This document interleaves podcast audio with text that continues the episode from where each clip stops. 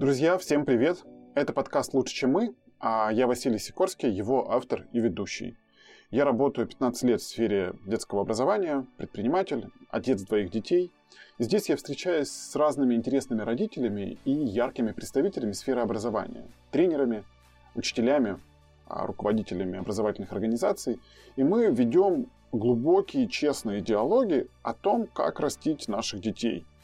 И цель этого подкаста – сделать родительство более понятным, интересным и эффективным, а наших детей сделать более счастливыми и успешными. Спасибо, что слушаете.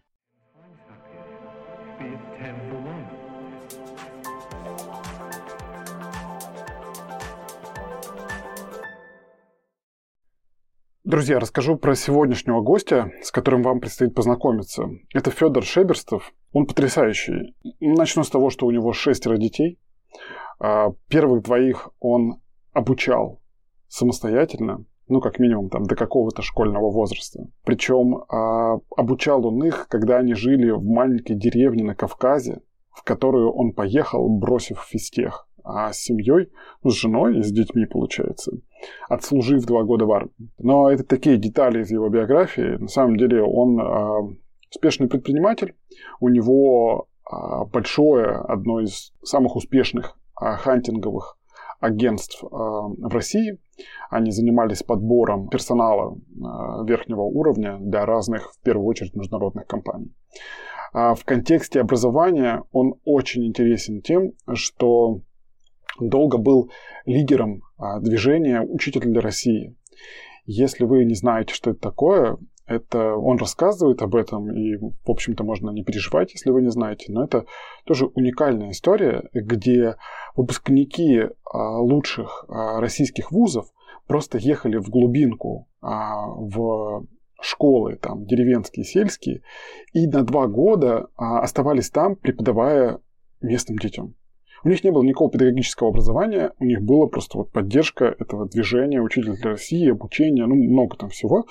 Но это прям тоже уникальная история. И вот около 700 человек этих учителей ездила в, там, в 10 регионов России, в кучу школ, ну и в конечном итоге повлияли на сотню тысяч детей.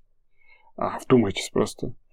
И Федор вот бесконечно добрый, открытый, а, мудрый, на мой взгляд, скромный. Короче говоря, опять-таки, диалог крайне глубокий, крайне интересный. Я надеюсь, что вы получите столько же удовольствия, сколько я получил от коммуникации с ним.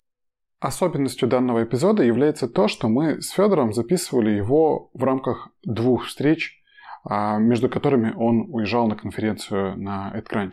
И я не думаю, что это отразится на качестве а, прослушивания, но тем не менее предупреждаю вас, возможно, где-то возникнут небольшие шероховатости при прослушивании. В любом случае, гость потрясающий, я надеюсь, вы получите такое же удовольствие, как получил я при общении с ним. Так, друзья, это подкаст «Лучше, чем мы», Василий Сикорский. Сегодня у нас в гостях а, Федор Шеперстов. Не просто представить тебя максимально полно, а в первую очередь ты ассоциируешься с учителем для России, но а, Федор также был и является руководителем агентства по подбору достаточно крупного, много делает для образования в целом последние лет, наверное, 7 сейчас а, делает много для образования в Средней Азии, в Казахстане, в Узбекистане. Федор, очень рад знакомиться с тобой. Спасибо тебе, что нашел время и готов поделиться. Спасибо большое, что позвал. Сразу комментарий. Э, приятнее относиться к этому месту как к Центральной Азии, а не Средней. Не знаю, режет ли это еще ухо, но я уже привык. Слушай, да, да, да, да. Я, честно, сам иногда путаюсь и ошибаюсь в этом. А я вначале немного тебя поспрашиваю про, про твою семью, потом а больше про проект. И сейчас, знаешь, так, э, с места в карьер, а, скажи, пожалуйста, если бы, вот, э, точнее так, для слушателей обозначу, что Федора 6 детей, ты пока а, рекордсмен в списке тех людей, с кем я общался. У меня было 5 детей у ребят, 6 еще не было. И поэтому мне очень хочется спросить тебя про а, всякие вопросы задать про родительство. И вот э, если бы ты составлял обязательный курс знаю, для вузов а, на тему родительства, какие разделы ты бы туда включил? Вот чтобы ты обозначил теми темами, которые обязательно нужно изучить человеку, который в будущем хочет быть хорошим родителем. Ох, вопросик, ничего себе. Это тянет на какой-то академический такой э, замах. А, ну, во-первых, я не могу сказать, что я э, э, какой-то родитель с невероятными достижениями и глубочайшими познаниями в этой области. Дело в том, что ну, так получилось, что вот с первыми детьми мне удалось провести достаточно много времени вместе с двумя старшими. Вот, мы жили тогда после института в деревне на Кавказе. Собственно, мы уехали во многом, чтобы побольше времени с детьми проводить. И это было а, очень здорово и благодарно. А потом, когда мы вернулись в Москву, а, следующие 15 лет я очень много работал. Поэтому то, что касается воспитания детей, к сожалению, моя роль в этом была не очень велика. Вот, и со следующими тремя, которые тоже мальчишки, получилось очень похоже, что первые пять лет жизни мы проводили много времени вместе, а потом семья переехала в Австралию, я там был только наездами, и воспитанием детей занимается жена. Но, тем не менее, э, уж не знаю насчет курса, но какие-то наблюдения э, точно есть. Мы говорили перед интервью, ну и как-то уже давно мне кажется, что есть несколько ну, важных качеств, которые в ребенке нужно развить, чтобы он развить, чтобы ну, он стал успешным человеком. А, я и как хедхантер, и как папа а, вижу один и тот же список. Мы говорили про то, что а, такой универсальный набор tools kit для успеха – это воля, любознательность и уверенность в собственных силах. И ну вот каждое из этих качеств, ну, можно думать, про это написано много книг, снято а, много а, лекций и так далее. Что касается воли а, Анжела Дакворс, наверное, главный в этом деле специалист, она работает уже довольно давно. Грид, который, да? Да, книжка Грид, она работает с Мартином Селигманом, она начинала в Маккинзи, а потом пошла работать учителем в школу и, собственно, занялась тем же вопросом, а вот как помочь ребенку стать успешным. Вот, э, любознательность, ну что, надо с ребенком разговаривать побольше. Вот, если тебе интересно, как устроен мир, то с большой вероятностью и э, э ребенку это тоже будет интересно. Ну, а по поводу веры в собственные силы, э, э, ну, тоже, в общем, рецепты понятны. Надо разрешать ребенку ошибаться и пробовать разное. Эм, в общем, это ну, большая тема. Я боюсь, что в часовое интервью мы не уложимся. Но очень важный элемент, как мне кажется, ну, помимо универсального уважения к ребенку, которое необходимо, и какого-то терпения, вот, ну и труда, вот эта вот культура труда, которая должна быть привита или дома, или в школе, или в спорте. Вот, э, это важные вещи, но мой опыт показывает, что, ну, дети достаются родителям случайно, совершенно не обязательно э, твой сын или дочь э, ты для своего сына или дочери будешь тем самым человеком, который может быть ну, правильным образцом, э, э, э, там, лучшим собеседником, примером, авторитетом, таким вот учителем и наставником. Ну, понятно, там папу, маму никто не заметит, но в смысле того, чтобы вот поднять планку и научить каким-то важным вещам, вот мне кажется, что очень важный рецепт – это найти своему ребенку, ну, такого человека. Еще раз, это может быть учитель в школе или э, где-то снаружи, или кто-то из твоих друзей. Вот, но такой поиск точно э, необходим. А скажи, если про любознательность и волю, и а, веру в себя, да, а, я об этом все-таки поспрашиваю еще дополнительно, хоть это и большая тема, но интересно. Вот если свести а, твой совет, вот, ну или даже не совет, а вот некое, как ты считаешь, функции родителя какие? Вот э, я родитель там, или, не знаю, просто слушатель э, родитель. Вот какие его функции по отношению к его ребенку. Вот ты скорее проговорил про те качества, которые было бы здорово развить в ребенке. А вот если сказать, вот я как бы родитель родил ребенка, какие мои ключевые функции относительно него, на твой взгляд? А, ну, раз уж родил, э, то отвечаешь и отвечаешь мне кажется, что в первую очередь за сохранность психики. Э, и мне кажется, что еще раз, если дома, э, ну, как-то надежно, э, спокойно, хорошо, доброжелательно, много любви, то, скорее всего, и психика будет здоровой, и из ребенка получится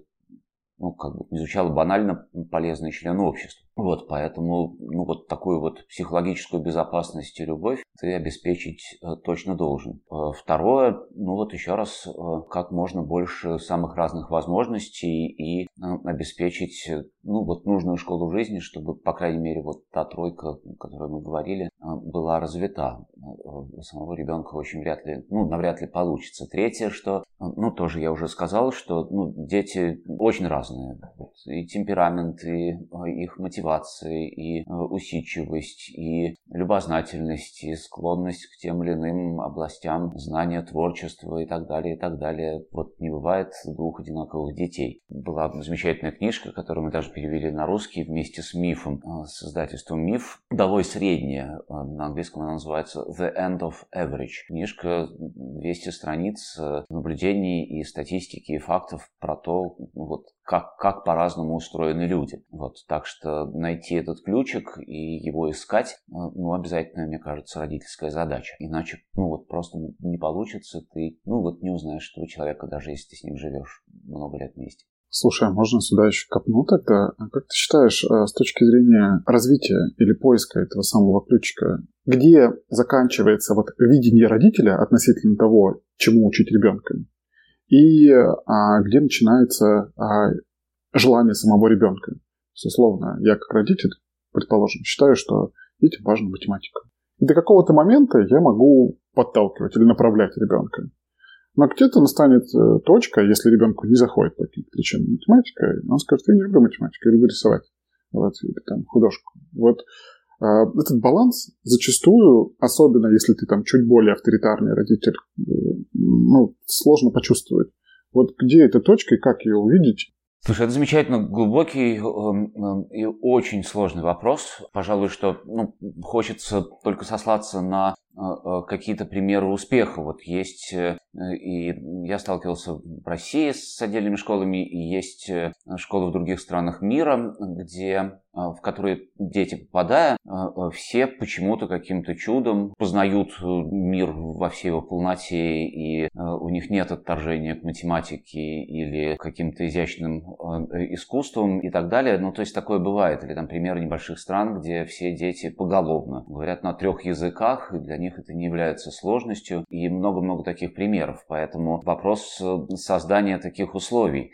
Э, но понятно, что у родителей очень редко бывает ну, такой опыт и подготовка, да практически никогда. А вот там никто с первым ребенком ну, не может назвать себя профессионалом, а, а даже если там, ты, скажем, поработал в детском саду перед этим там, 10 лет. Да, все равно это ну, очень ограниченный опыт, э, ограниченное количество детей, с которым вы столкнулся, и вероятность того, что тебе попадется что-нибудь неведомое, э, очень-очень высока. Вот, поэтому, ну, это такой вот, повторю, да, не, не, не неустанный поиск и безусловная вера в способность ребенка стать лучшим в чем-то и очень много чего познать. Вот, потому что, вот, например, одна из этих школ, про которые я говорю, они называются Summit Public Schools, они в Калифорнии. Дети туда попадают по лотерее из других школ, вот, и э, дальше показывают какие-то, ну, невероятные результаты. Мой старший сын учился в такой школе в Москве, эта школа называлась Лига школ. Это была государственная школа, при этом она в 2009, кажется, заняла 25 место в мире по PISA, Project for International Student Assessment, такая главная измерялка для государств их образовательных школьных результатов. Вот, и, и там еще раз не было специализации, то есть там был очень глубокий курс по всем предметам. В эту школу, правда, детей отбирали, но отбирали их тоже по э, заинтересованности в том, чтобы учиться, да, вот они таких искали active learners. Поэтому, наверное, ключевой вопрос все-таки, а как рождается в детях мотивация или что сделать, э, чтобы эту мотивацию в детях не убить, вот, э, это уже ну, другая область, и тут, может быть, будет полезен мой хедхантерский 15-летний опыт, потому что, ну, во взрослой работе, так же, как и в детском обучении, мотивация – это, мне кажется, ну, по крайней мере, полдела, а где-то даже и больше. Вот, потому что, еще раз, вот там есть э, голова на плечах, э, работоспособность, способность управлять собственным вниманием, и ты действительно добьешься чего угодно. И язык любой выучишь, и науку освоишь, и в шахматы, ну, не знаю, чемпионом не станешь, но думаю, что мастером сможешь.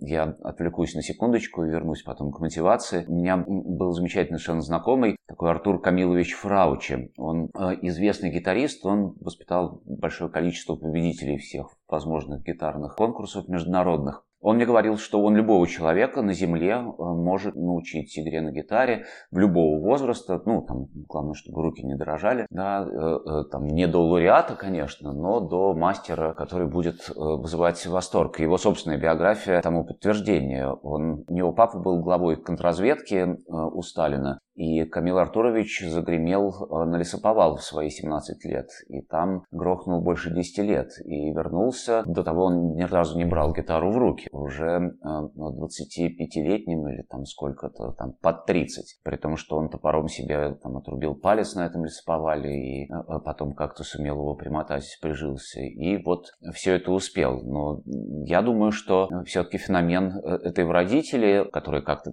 помогли ему поверить в себя и прокачать качаться. Но что касается мотивации, то это большой-большой вопрос, э, в какие годы и каким образом она складывается. Да, и вот, э, ну, как-то давать ребенку опыт успеха, вся мировая педагогика, там, что Выгодский, что Дьюи, что Пиаже говорили про очень похожие вещи.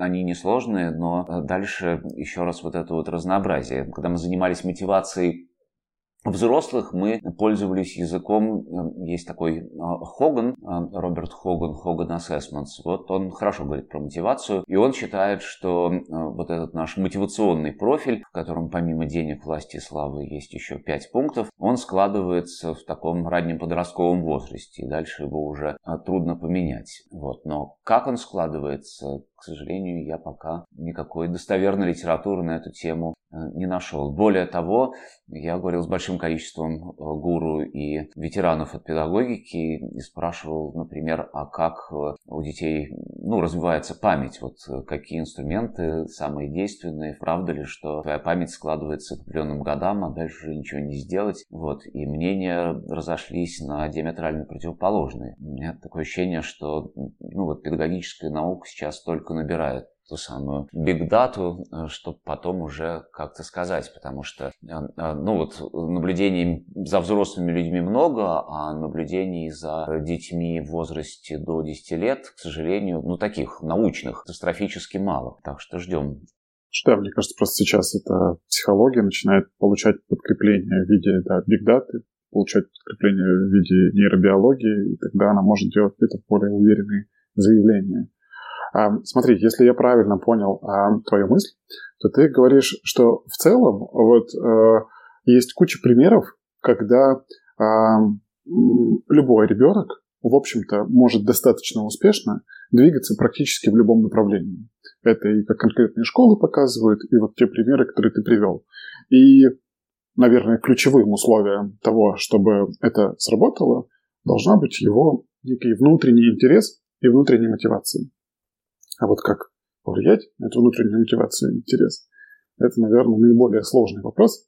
И на него такого красивого, компактного ответа нет. Ну, мы можем сказать общие вещи, да, вот, там, например, возрастная психология говорит, что там у детей в возрасте от там, 10 до 13 лет э, главный их интерес и их авторитет – это их сверстники. Да, вот, например, была замечательная статистика по поводу того, э, э, как люди становятся или не становятся альтруистами, каково влияние генов или родителей, или прочитанных книг, или среды. Вот есть замечательный эволюционный биолог, такой Александр Марков, великий популяризатор науки. Вот, и в его книжке приводилась статистика, какое-то достаточно глубокое исследование, которому я поверил, что, из которого следует, что только четверть, э, ну, вот этого такого альтруизма, который меряется, ну, какими простыми инструментами, э, обусловлено генами или родителями, а больше половины это как раз тем, в какой среде ты будешь расти, э, ну там условно с пятого по седьмой класс, потому что ты ориентируешься как раз на сверстников, на окружение, и вот уже так э, твои мозги по поводу альтруизма формируются.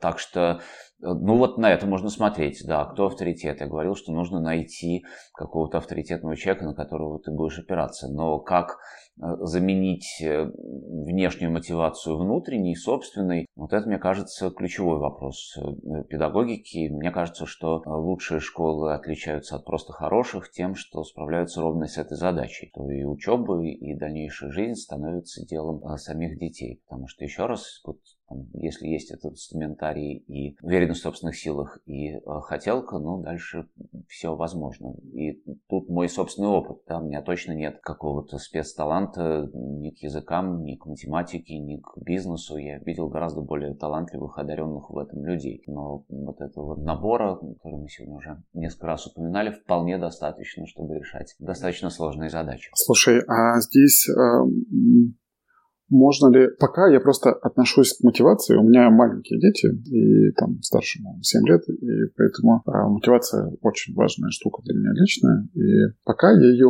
очень упрощенно отношусь к ней, как а, создавать а, такие истории микропобед. А, ну и рефлексировать а, относительно именно микропобед.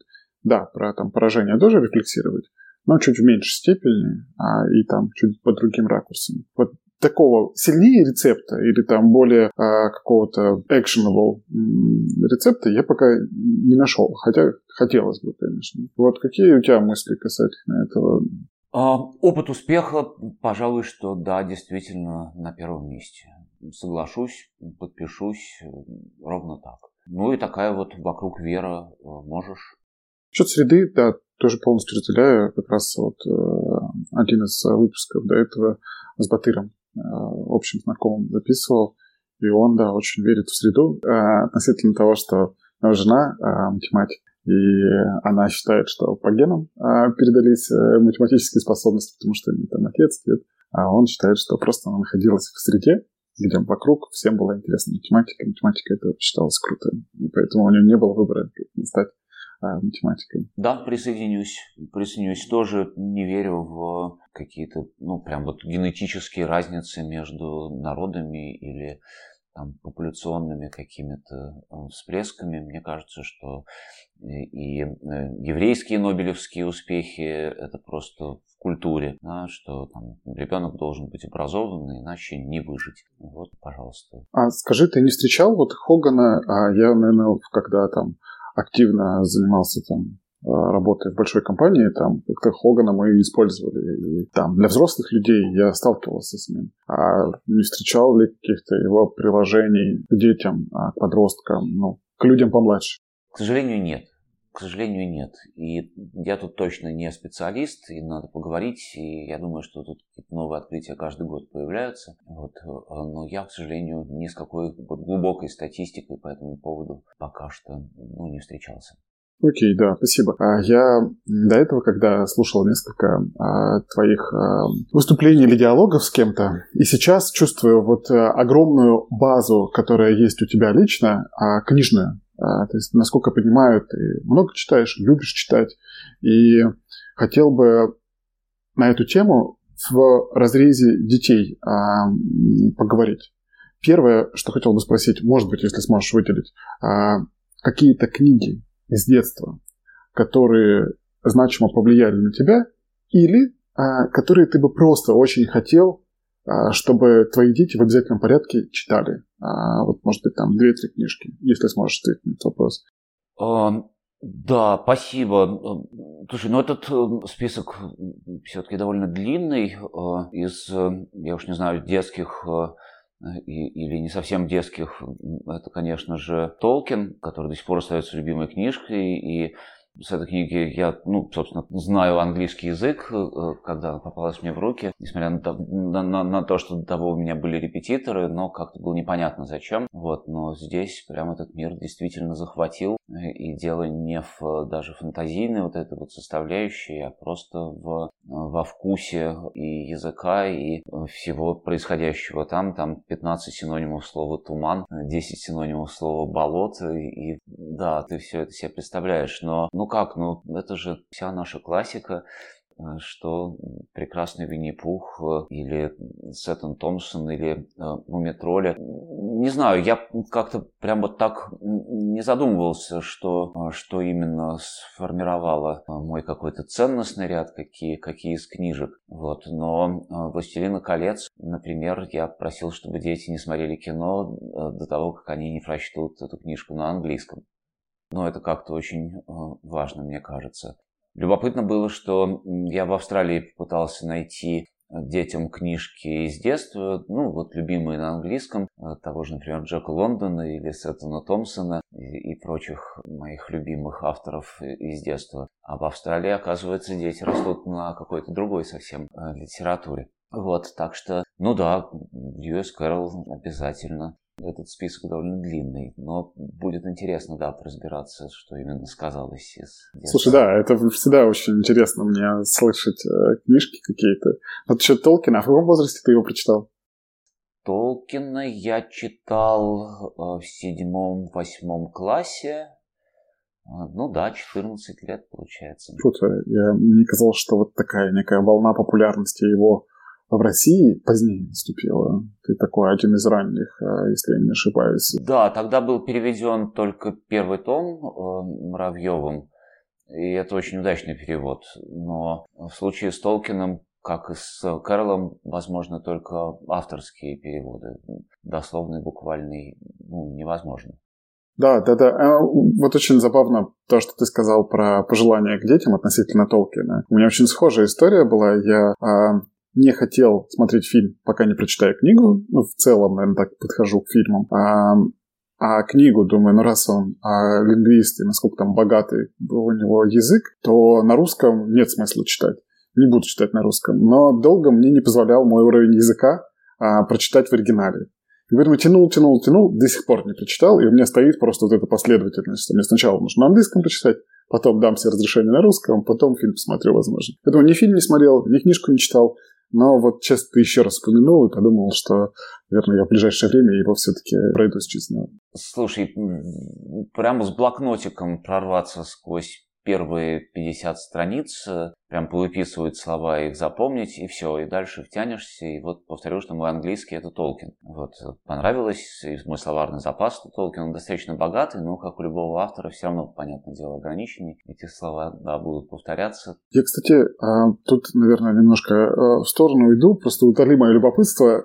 Насколько я знаю, ты вот после того, как бросил физтех, и вы жили на Кавказе в вот небольшой этой деревеньке, один из способов заработка, который был у тебя, это переводы текстов а, там либо с русского на английский, либо там в ту и в другую сторону. Вот у меня тогда возникло непонимание, откуда, ну там, это какие годы, это 90-е были, да, получается, а вот когда вы жили там. Откуда, во-первых, а, ребенок физтех, ну не ребенок уже, а там как бы, физтех, который обычно не топ с точки зрения английского языка, во-вторых, 90-е, откуда у тебя взяли знания английского языка?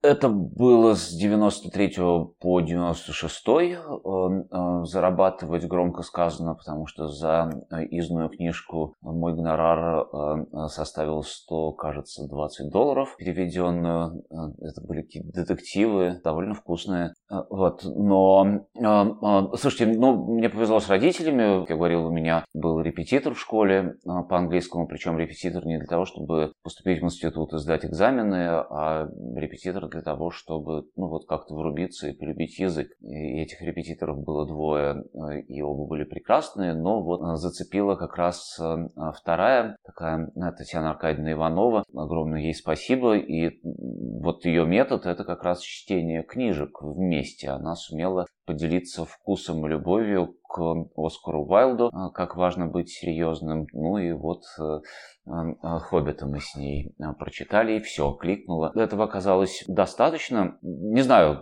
я не пересчитывал переведенное мною с тех пор, э, э, каков уровень перевода. Не думаю, что какой-то мощный. Вот, но само занятие мне очень нравилось.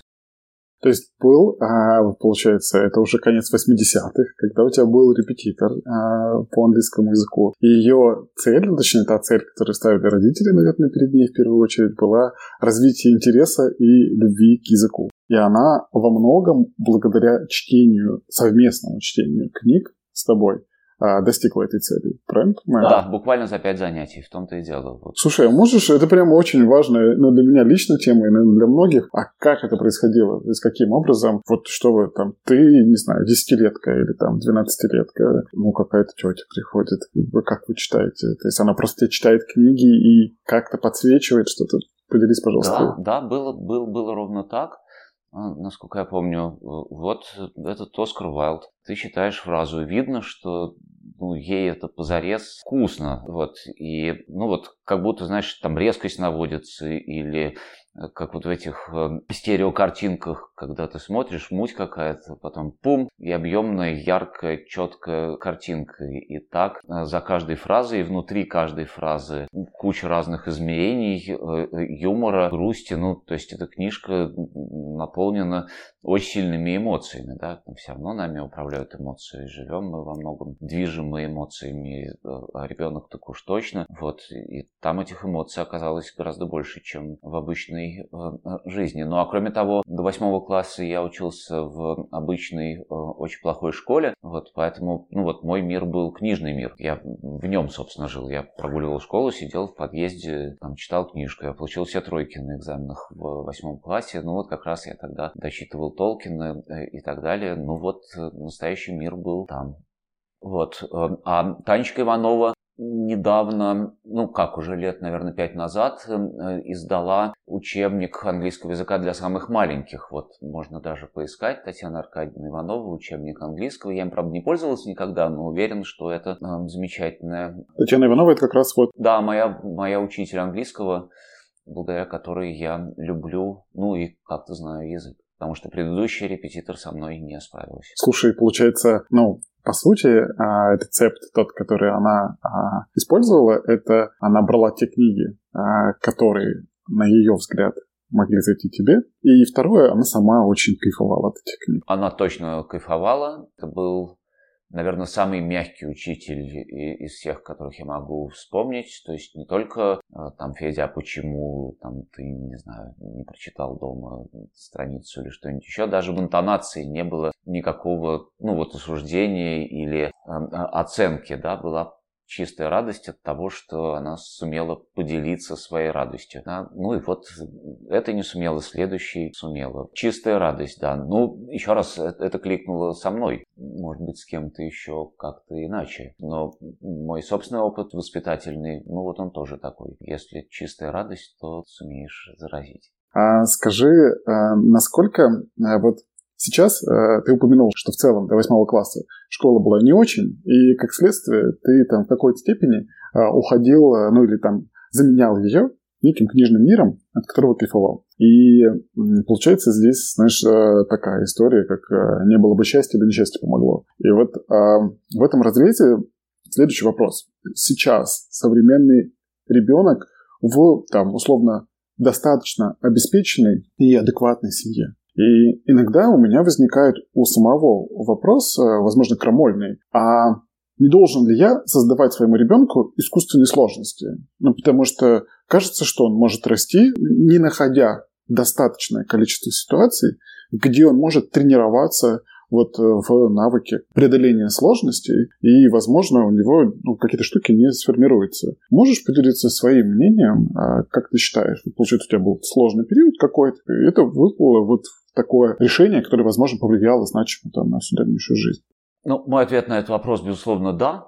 А, вот и личный опыт, и глядя на своих детей – ну вот из старших у нас было так, что самый старший попал в эту лигу школ, и там вот эта вот задача по подкидыванию сложности э, э, успешно решалась коллективом школы. Ну, там было жестко. Первый месяц их набирали в седьмой класс, они проводили в Крыму, где у них было по 8 занятий в день, они жили в палатках. У них было, ну, несколько серьезно изучаемых предметов, вставали в 5 утра, Э, при том, что часы переводили, по их часам было 8, а на самом деле было 5. Вот, и ну, такой, ну, худенький мальчик за этот месяц потерял 5 килограмм, но, тем не менее, вернулся в абсолютном восторге. Да, эти сложности нужны. Вот в бизнес-школе Сколково, где я немножко поучился, сейчас на карандашах пишут, детство должно быть трудным. И, ну, да, действительно так. Ну, а, а как? Вот что в спорте, что в науке. Ну, вот есть лесенка на каждую следующую ступень ступеньку забраться сложно. У меня был когда-то, ну вот тренер по бадминтону, и он говорил, что, ну вот когда ты подтягиваешься, например, там, не знаю, 10 раз, да, и вот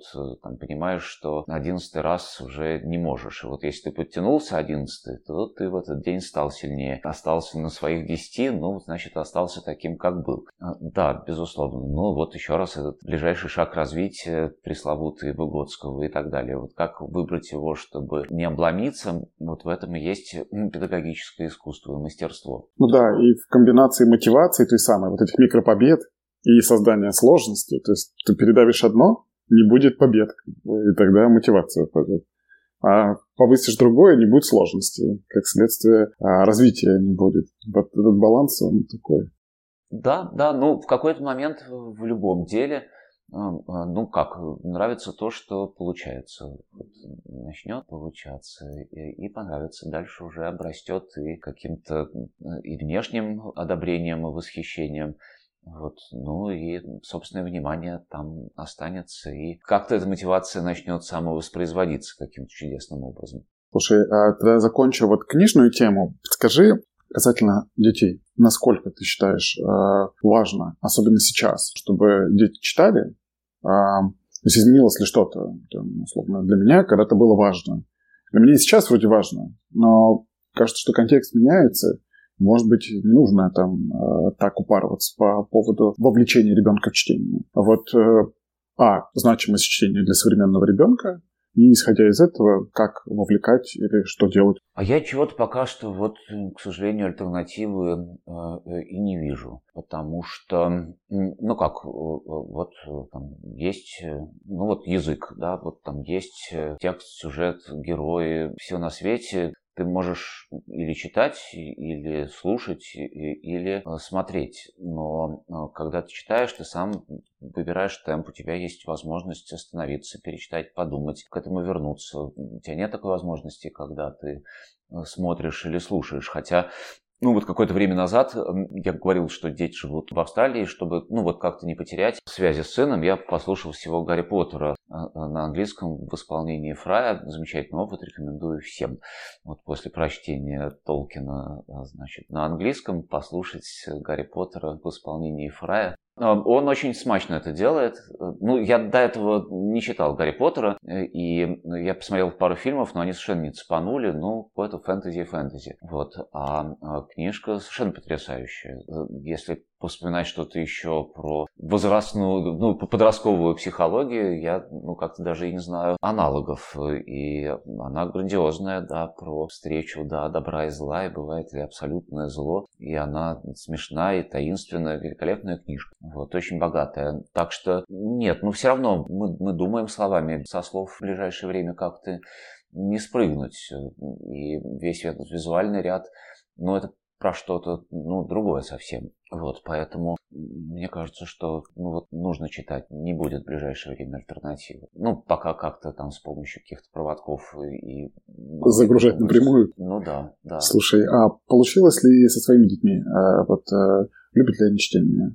А, ну, в итоге э, любят, да, все но если самый старший начал читать с удовольствием, мне кажется, лет в 6, то следующий по возрасту начал с удовольствием читать в 18. Вот, и он полюбил чтение, но у него есть ну, просто сложности с восприятием текста с, с листа, так что, ну, читает, но так вот, продираясь. Вот. Трое младших читают все. Опять-таки, не знаю, есть вот какая-то заслуга или нет, ну, может быть, стал чуть более опытным родителем слушателям, да. А если бы, ну, какие-то такие, может быть, там тебе не покажутся банальные советы, давал бы на тему того, как э, вовлекать э, ребенка в чтение? То есть, я думаю, личный пример точно твой работал, потому что там ты сам много читал.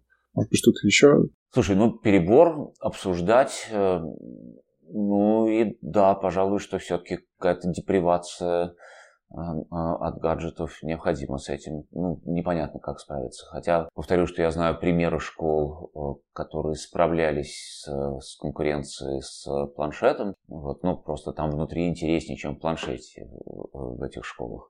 Вот, потому что планшет, ну, даже со всей этой геймификацией, там очень тщательно изученный и проработанный, ну, все равно не справляется. Ну, не, не, не может победить там, интерес сверстников, взрослых. Ну, то есть ты свою эту генетическую программу реализуешь все-таки среди других себе подобных. Вот в планшете все-таки такого нет. Пока все ну, достаточно топорно. Может быть, когда-нибудь планшет, конечно, и победит. Но в том, что касается чтения, ну да, ну вот как, там остаешься ты с книжкой наедине, а больше нет там ни телефона, ни телевизора. Да, почитаешь, но дальше обсуждать. Окей. Слушай, а, спасибо тебе большое. Сейчас нырну в большую тему, которую я начал в самом начале. Расскажи, пожалуйста, вот теперь про свои основные проекты, может, не основные, но значимые. Расскажи, пожалуйста, про учителя России.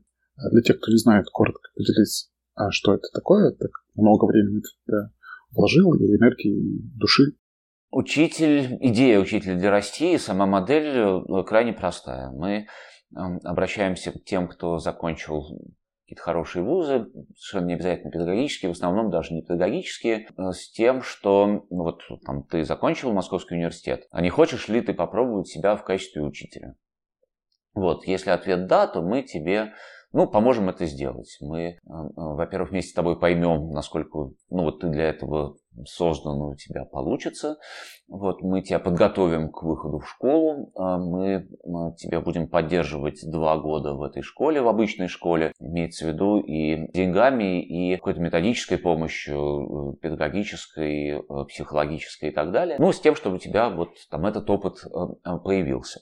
И чудо эм, этой программы, а эти программы работают в других странах тоже, то, что они становятся ну, невероятно популярными. То есть у нас в России конкурс был больше 25 человек на место на то, чтобы поехать э, учителем в обычную региональную школу на два года. Вот, э, правда, в компании таких же, как ты, это получилось, и программа стала популярной, и каждый четвертый наш учитель э, – это выпускник Вышки или Московского университета или Санкт-Петербургского университета. Вот, и э, мотивация этих людей, совершенно замечательных, э, великолепных, интересных, глубоких, э, добрых, она состоит из трех пунктов. Первый, что, ну, еще раз, если ты хочешь изменить этот мир к лучшему, то э, образование, наверное, самый такой надежный рычаг. Вот, и если ты ну, действительно, этот мир к лучшему меняешь компании таких же, как ты, то это, ну, очень благодарное дело. Вот, второе, что строчка в резюме очень полезная, учитель для России, и Многие компании уже знают э, и как устроен наш отбор, какого качества люди попадают в эту программу, поэтому ну, с дальнейшим трудоустройством у тебя проблем э, не будет. Ну и третье, что э, профессия учителя может быть очень благодарная, если ну, соблюдены какие-то условия для этого, но не менее благодарная, чем работа аналитиком в консалтинге или в банке или в какой-то коммерческой компании.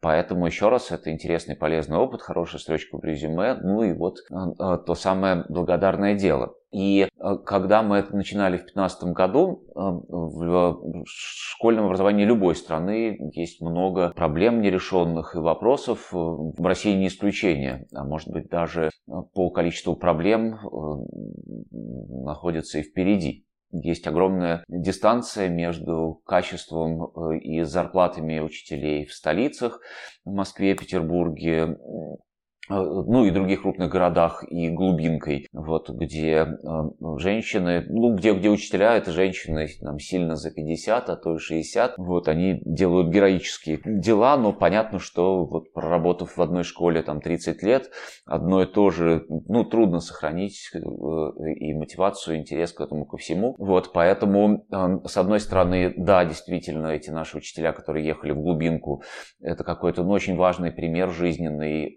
для детей детей, которые ну, им в школе достались. Вот. Но кроме того, понятно, что замах был на то, что вот эти вот люди, которых мы приведем в школы, разобравшись в том, как устроена школа и обладая всеми теми способностями, опытом и кругозором и талантами, которые у них есть, вот, потом уже в этом образовании поменяют многое. Ну вот как-то по-своему, в разных ролях. Кто директором станет, кто пойдет в управление образованием, кто запустит собственный проект. Замах был ровно на это.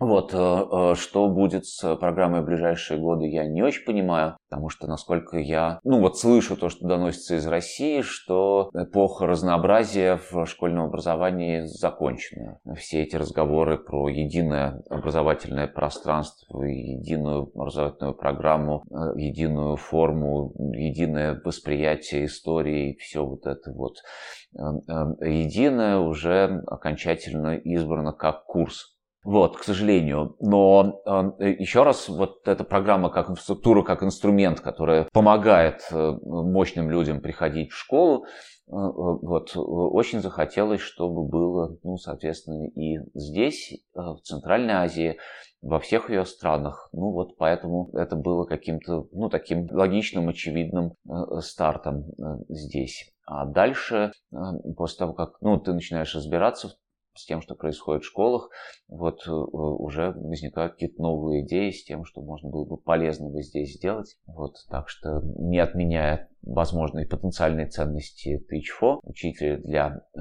вот сейчас появились и э, какие-то другие идеи и задумки. Угу. Можно, да, я да, уточню еще для слушателей, что да, эти люди, которые едут э, в школы учителями, во-первых, это школы, там, даже так, как бы, насколько помню, два критерия, там, готовый к изменениям директор и школа сама по себе сложная, то есть она а, скорее низкий уровень э, должен быть э, там качество обучения. А вот именно в эти школы вы направляете. То есть это сильно непростые школы. Второе, они едут, ну там все равно, несмотря на какие-то гранты и прочее, это совсем небольшие деньги. То есть они со всеми грантами, там, по-моему, наверное, тысяч там 40-50 это максимум, который они получают, э, ребята, а, обучая детей в школе. Едут там командами а, в школы, а, и то есть не один человек, а вот несколько человек в одну школу едут. Но, тем не менее, это, конечно, удивительная история.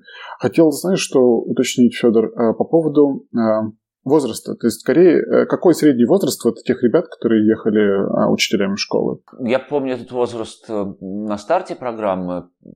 Это было 25 с половиной лет. Вот. Были даже 20-летние ребята, бакалавры. Вот я помню Алика Шкловера, он только что закончил четвертый курс физтеха и в 20 лет стал очень успешным учителем математики.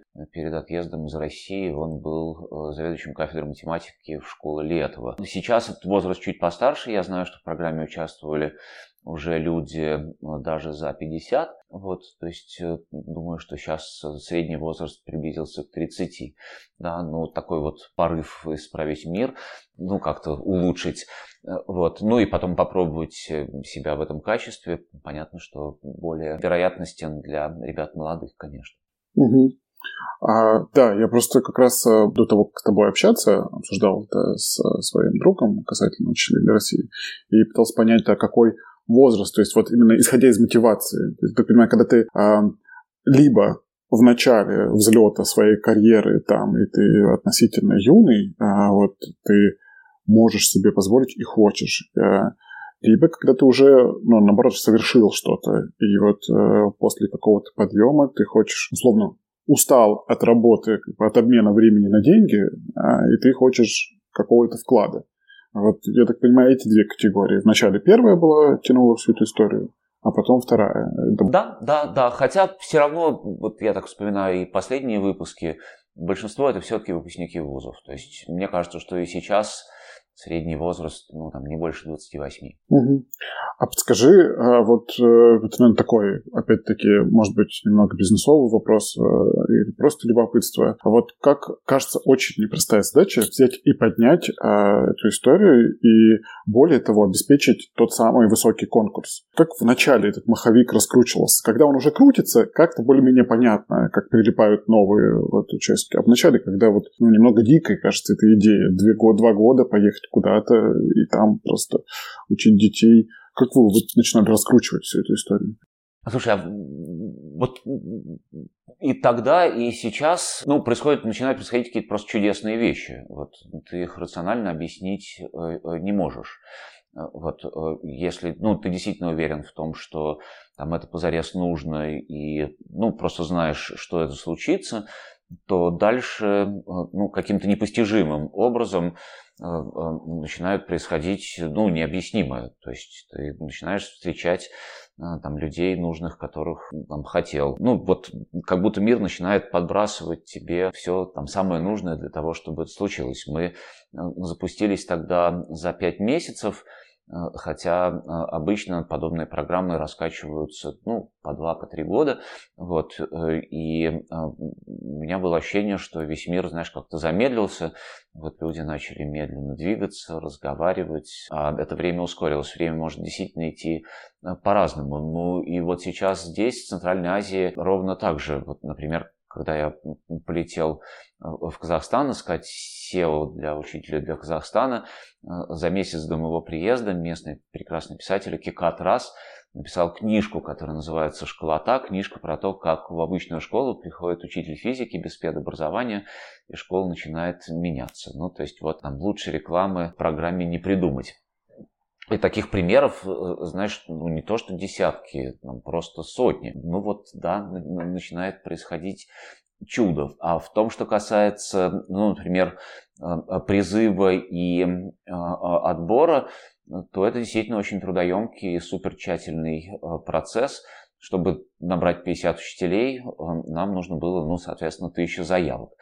Причем, э, ну, нужно было сделать так, чтобы выпускники всех этих университетов, вышек, физтехов, МИФИ и прочих, э, ну, просто задумались, да, вот как-то остановить внимание, потому что сама мысль пойти учителем в школу, ну, поначалу кажется дикой, да, поэтому, э, ну, это достаточно технологичный процесс, вот как привлечь внимание, как сделать так, чтобы человек пришел на презентацию да, и посмотрел на таких же, как он, что это не там, очередная, там, не знаю, госпрограмма или э, чья-то фантазия, а э, реально действующая, существующая какая-то живая история. Вот, ну а дальше, э, ну вот, случается такая критическая масса удивительных людей в одном месте, уже не надо никому ничего объяснять, да, как вот доноры, с которыми я работал, которые помогали программе деньгами, да, вот, ну, слова не цепляют, но после того, как они увидели наших учителей и с ними поговорили дальше, и слова были уже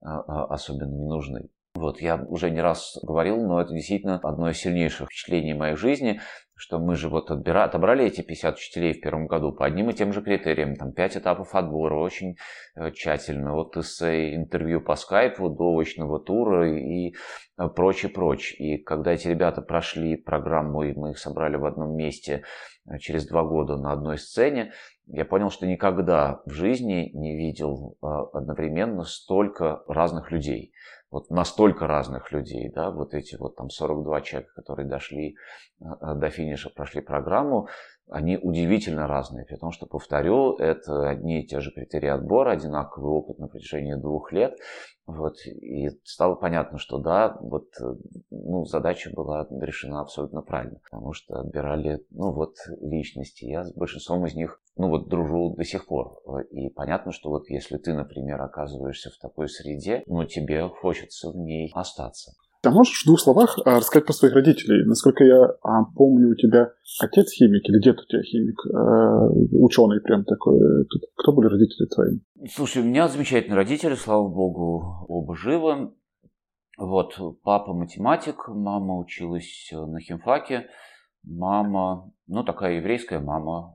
Маме было важно да, чтобы сын получился образованный. Спасибо огромной маме. Вот папа великолепный, он, пожалуй, самый добрый из всех знакомых мне людей, я знаю огромное количество людей, вот, и, а, ну, вот, все эти события последнего года, вот, это, конечно, великий подарок, э, что там папа оказался, ну, вот, человеком, с которым вообще нет, ну, ни малейших даже оттенков расхождений, в оценке ну, происходящего. Вот когда кажется, что весь мир сбрендил, да, там и даже близкие, самые умные друзья, нет, они не сторонники войны, конечно, но все равно, да, здесь вот, ну, вот не, не, не, не на микрометр, да, вот не расходится оценка происходящего, да, ну, потому что есть, э, ну, как доброе и злое, там, простое и сложное, и папа у тебя был математиком, мама была химиком. Э, они преподавали или как вот основной их деятельность? А, мама работала в Московском институте рентгенорадиологии, занималась э, ну, вот, какими-то проблемами а, а, рака. Вот папа как-то очень, ну вот рано попал в какое-то программирование и вот это все. Ну такие классические советские инженеры, там зарплаты в 150 рублей, квартира теплом стане. Вот, вот это все. Я единственный ребенок в семье. А, ты один? Да, да, да, да. И всегда очень этим дорожил. Не хотелось мне ни братьев, ни сестер. И поэтому ты родился шестерых. Слушай, ну вот как ты видишь, так получилось. Жизнь подкидывает задачки. Понял. Спасибо тебе, Федор. Я вернусь э, к учителю для России. А можешь немного рассказать э, про статистику, про числа, чтобы понимать э, масштаб проекта, ну, скорее для слушателей? А когда начался, вот как, ну, там, ты до какого года там был активно вовлечен? И про числа, там, не знаю, число школ, число людей, преподавателей. А, меня позвали в эту программу в качестве SEO, то есть человека, который будет программу запускать и ей как бы управлять. Вот, хотя я против управления. А, ну вот как и главной задачей школы, мне кажется, является то, чтобы внутренняя мотивация стала важнее, чем мотивация внешняя. Вот, ну и мне кажется, что вообще главный ну, образовательный результат любого урока или там, курса это чтобы у детей возникли какие-то собственные вопросы. Ну, с учителем для России мой интерес и амбиция к этому всему было построить такую, знаешь, перевернутую пирамиду, что ну, там, человек, который, ну вот, там, SEO, ну, это человек, который помогает э, э, тем, кто помогает учителям, собственно, делать их работу. Ну вот, наоборот, вот, и хотелось ровно такую организацию построить. И когда меня позвали ну, стать SEO, я думал, мне кажется, секунд пять, там, согласиться или не согласиться, согласился, потому что, ну, во-первых, в других странах такая штука летает, значит, и у нас э, полетит, поэтому вопросов по поводу того, что это возможно сделать, не остается. А с другой стороны, для меня это была супер возможность разобраться с тем, что происходит в школах. Ну вот, и когда я, собственно, вышел на работу, я в течение первой недели понял, что э, девушка, чья идея была запустить «Учитель для России», Алена Маркович, ей тогда было, мне кажется, 27, гораздо лучше SEO, чем я. Она ближе к этим учителям, она более системна, ну и вообще какой-то она удивительный человек, человек, в котором нет никаких даже признаков зависти, например, да, вот там человек, который никогда не сравнивает себя с другими или там, э, э, там про себя как-то говорит, вот такой человек без эгоизма, чудо какое-то. Поэтому э, э, я был SEO первые, по-моему, месяцев 8, там дальше моей задачей э, было э, убедить весь контур и Сбербанк, который помогал высшей школы экономики, и большую программу Teach for All, всех наших контрагентов и Boston Consulting Group, которые нам помогали при запуске, что Алена, тот самый SEO, ну, который сможет программу реализовать. Вот. И э, начиная уже с зимы 2016 года я стал председателем управляющего совета, то есть я как бы отвечал за внешний контур, за партнеров, доноров, э, там, условно, стратегию, ну, то есть я вырубал для программы вот это вот можно делать все как-то иначе, не так, как делалось раньше. Вот, поэтому, да, мы начали с 42, кажется, учителей, и у нас было, по-моему, 12 школ, Сейчас этих школ, насколько я помню, 86, 10 регионов. В общей сложности а, при помощи этой программы в школы пришло больше 700 учителей.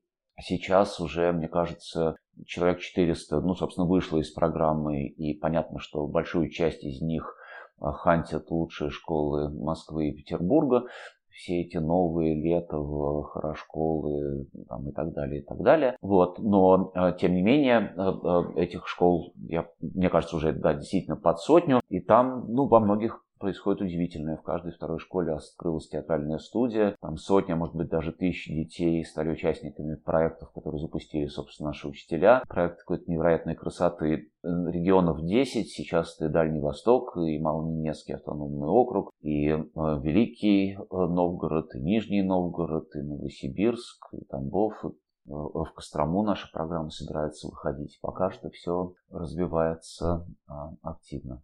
Понял. А подскажи, если можно, я понимаю, что достаточно комплексный процесс отбора а, преподавателей. Если бы ты попытался упаковать вот, э, там, не знаю, до какого-то короткого количества качеств, то что самое главное, вот, на что вы смотрели, а, принимая решение по будущему учителю? Я очень хорошо это помню. Мы собрались в середине апреля. В компании, мне кажется, 10 человек. Вот было несколько членов команды. Был Кирилл Медведев, который потом стал директором новой школы. Был Михаил Геннадьевич Мокринский, который стал директором школы Летова. Был Сергей Александрович Бибчук, э, э, э, который тогда был директором Лиги школ, где учился мой старший сын был э, Дмитрий Фишбейн, который потом стал директором э, Вышкинского лицея. Вот, и мы просто сели и э, набросали список качеств, которые с нашей точки зрения должны, ну, которыми должен обладать учитель, которого позарез хотелось бы собственному ребенку. Да, вот что это за человек, вот какой он должен быть. Вот, что, что, что, ну, какими качествами он должен обладать, чтобы у него получилось. Ну, очень понятно, умный должен быть, добрый, должен быть способным, ну, вот как-то заинтересовать э, большое количество незамотивированных детей.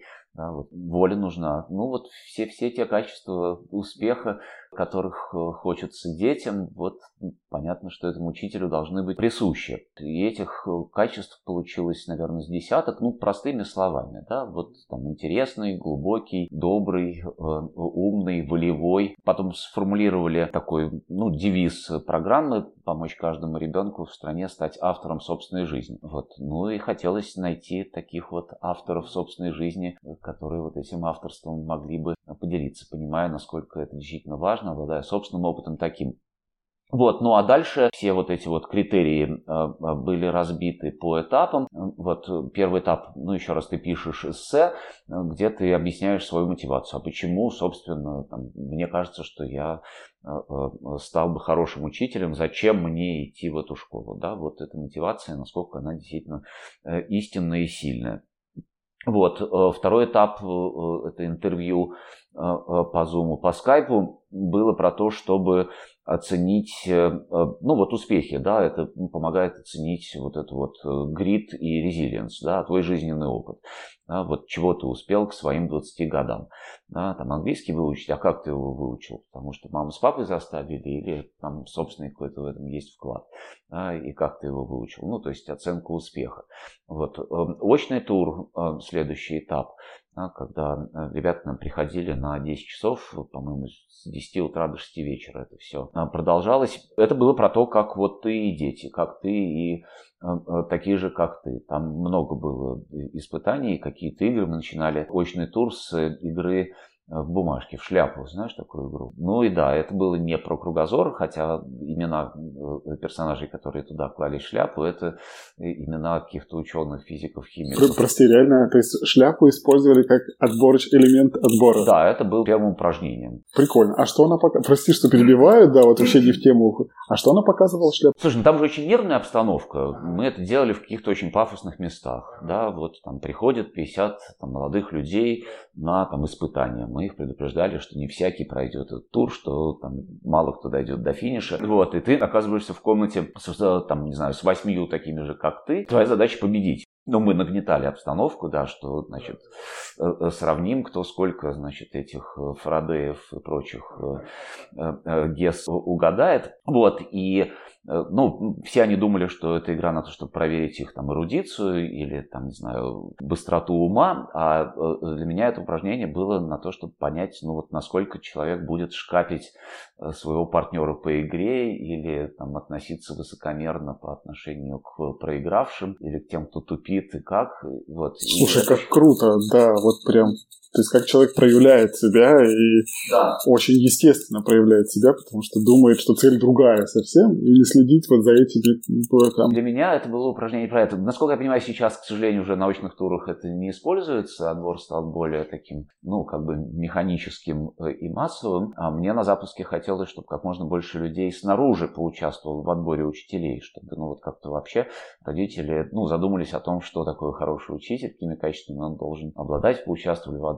получили этот опыт, который в жизни точно пригодится, и к нам на отбор приходили учителя и э, директора там лучших школ, э, там э, какие-то маститые хедхантеры, ну, самые разные люди. Вот, там, в качестве сторонних экспертов, понятно, там члены команды принимали окончательное решение, но были нужны очень важные мнения ну, самого широкого круга людей. Вот, но упражнение было действительно замечательное, то есть там все без исключения участники э, этого отбора, даже те, которые не прошли, оставались ну, очень довольными и благодарными за э, этот день. Да, там и стресс был, мы сами играли непослушных учеников, писали неприличные слова на доске во время этих пробных уроков, вот, ну и смотрели, как, собственно, человек себя ведет, будет ли он, там, не знаю, давить, манипулировать, потому что, ну, нам хотелось вывести в школу учителей, которые обойдутся без угроз и э, манипуляций. Скажи, вот если подытожить учитель для России, то как а, вы видели ту трансформацию, которую а, произведет учитель а, с ребенком? Как вот ребенок из какой точки в какую точку переместиться должен или вам или перемещался в итоге? Вот расскажи про это, как он должен влиять в конечном итоге. Да, Слушай, ну вопрос, да, заслуживающий ответа тоже не э, трехминутного, но это все то, о чем мы говорили, да, то есть вот э, задача, э, ну, во-первых, ну, как-то приподнять планку, потому что в большинстве мест, куда выходили наши учителя, максимум амбиций детей в этих школах. Если ты ну, живешь в селе, да, то, может быть, поступить в какой-то колледж или вуз там, в соседнем городке, да, о том, чтобы поехать учиться в Москву. В общем, ни у кого из них особенной мысли не было. И, ну, такой вот опыт ну, появился у очень многих. Там, сотни детей приезжали в Москву с выступлениями в формате мини-теда. Программ, про проект назывался «Мысли вслух» или там на какую-то большую театральную сцену там тысячи детей начали там сдавать ЕГЭ по предметам, которые вообще не пришли бы им в голову, там, не знаю, по биологии там, или что-то еще. Но там огромное количество олимпиадников, конкурсов и так далее. Ну, то есть в том, что касается вот этой планки там, и так далее, это было очень важно. Второе, что я уверен, что для э, огромного количества детей встреча с нашими учителями была первым опытом взаимодействия со взрослым, которому ты просто интересен, который относится к тебе с уважением, да, ну вот там как, как к личности, тот самый опыт успеха. Вот там, если э, ты поездишь по обычным школам вот по стране, ты увидишь, что у абсолютного большинства учителей этих пожилых женщин сорваны голоса, э, потому что они кричат постоянно. Вот, а здесь, э, ну как, там у этих детей появился собственный опыт успеха, про который мы уже говорили. Вот, появилась вот эта вот уверенность, опыт победы какой-то. Вот, там очень сильно расширился кругозор. Но, ну вот еще раз, education is about shaping human destinies. Поэтому, ну, посмотрим, что из этих детей получится дальше. Но э, то, что они стали э, э, добрей, то, что многие из них научились, например, просто дружить. У огромного количества детей, ну вот нет такого опыта удивительным образом. Вот, а он у них появился. Мне кажется, что ну вот мир стал уже заметно интереснее и добрее благодаря нашим учителям. Сколько детей вот как вы измеряете ли, на какое количество детей Конечно. вы повлияли? Ну, каждый, каждый учитель-предметник это там обычно примерно 5 классов, да, вот э, в параллели там, или вертикали. 150, там, примерно 150 детей на учителя. 700, да. 700 учителей, соответственно, вот мы множим на 150, получается это 70, ну 100 тысяч детей. Да, примерно так. А вопрос, который меня интересует, и на который хотел бы услышать твой ответ, это про трансформацию детей. Вот а, около 700 учителей а, посетили а, разные школы. Вот какой, на какую трансформацию вы рассчитывали, может быть, или какая в итоге получилась? То есть вот как дети в итоге могут преобразоваться, трансформироваться благодаря вот этим талантливым учителям, которые туда едут? К сожалению, Полной статистики у нас нет, я думаю, что она и невозможна, потому что очень трудно выделить влияние там, конкретного человека или школы на то, что с тобой происходит. Вот, вспоминаю свой собственный опыт, я понимаю, что встречи с конкретными людьми действительно очень сильно повлияли. Поверил в себя или там, понял, что это возможно, или э, врубился в интерес э, к чему-то. Э, как это сказалось на том, что я потом сумел сделать, еще раз очень трудно отчленить. Я уверен, что это влияние есть. И то же самое с нашими учителями. Новый разговор о чем-то, прочитанная книжка, интерес к предмету. Понятно, что, ну вот, как мы говорили, кажется, Многие дети поучаствовали в конкурсах, в олимпиадах, и проекты, которые затеяли наши ребята, и театральные студии, которые открылись в каждой второй школе, и замечательный проект «Мысли вслух». Это такой мини-тед для детей, когда ты пять минут говоришь о чем-нибудь супер важном для тебя перед большой аудиторией. Это, мне кажется, что а, ну, такой трансформирующий опыт. А второе, какой-то опыт ну, такого человеческого взаимодействия. Вот Э, я ну, тоже часто говорил про то, что, как выяснилось, что многие дети просто вот, ну, не умели дружить. Да, вот, э, и отношения у них друг с другом были ну, отношения такие стайные. Да, там есть вожак, есть э, стая, в стае все роли прописаны. А такой вот созидательной дружбы на равных, чтобы вместе читать, чем-то увлекаться. Это то, что ну, происходило у меня на глазах даже во время летнего института. Летний институт, когда мы готовим вот, пятинедельная программа, а, такой буткемп э, для учителей. И даже там дети уже научались дружить. Вот, поэтому помимо ну, того, что кто-то заинтересовался биологией э, или химией и поступил на биофак э, или химфак, я думаю, что там много таких человеческих трансформаций, Например, я думаю, что многие из детей, которые столкнулись с нашими учителями, вот, ну, не будут кричать или бить своих собственных детей, э, вот, и э, поймут, что э, ну вот мир гораздо больше, чем поселок или район или страна, что он большой, интересный, дружелюбный, открытый, и можно с ним взаимодействовать. Так что один из эффектов то, что они ну, хотя бы отчасти многие стали гражданами мира. Вот. Ну, даже, даже вот в том, что касается страны, мне кажется, с помощью наших учителей уже, может быть, пара, может быть, тройка тысяч детей, ну, просто в Москве побывало. Причем не просто походить, посмотреть, но и что-то сделать, войти в взаимодействие, ну, и, может быть, даже дать больше, чем взял, да, вот, когда ты приезжаешь с постановкой или с выступлением, вот это уже как-то очень по-взрослому. И меня поразило то, что вот эти все дети, которых я видел на большой сцене, у них совершенно не было страха, они были настолько увлечены э, вот этим своим действом, э, я бы на их месте боялся. Этого страха я не увидел ни в ком из них. То есть вот какой-то вот важный для них интересный процесс, явно новый, э, вот, безусловно, человека трансформирует. Поэтому, как я говорил, наш девиз был помочь детям стать авторами собственных жизней. Вот понятно, что ну, тут нет предела, потому что я ну, правда уверен, что там, любой человек, живущий на планете, может повлиять на ее судьбу. И таких примеров, прецедентов много. Как тот дядечка, который не нажал э, красную кнопку на подводной лодке, да, или, там, не знаю, Иисус Христос. Э, много таких примеров. Вот. Будет ли среди наших э, такой, не знаю, но вероятность того, что среди учеников наших учителей появится такой, или, по крайней мере, у него возникнет такая идея, мне кажется, прям существенно выше, чем а, у детей из похожих школ, куда наши учителя не отобрались. Угу.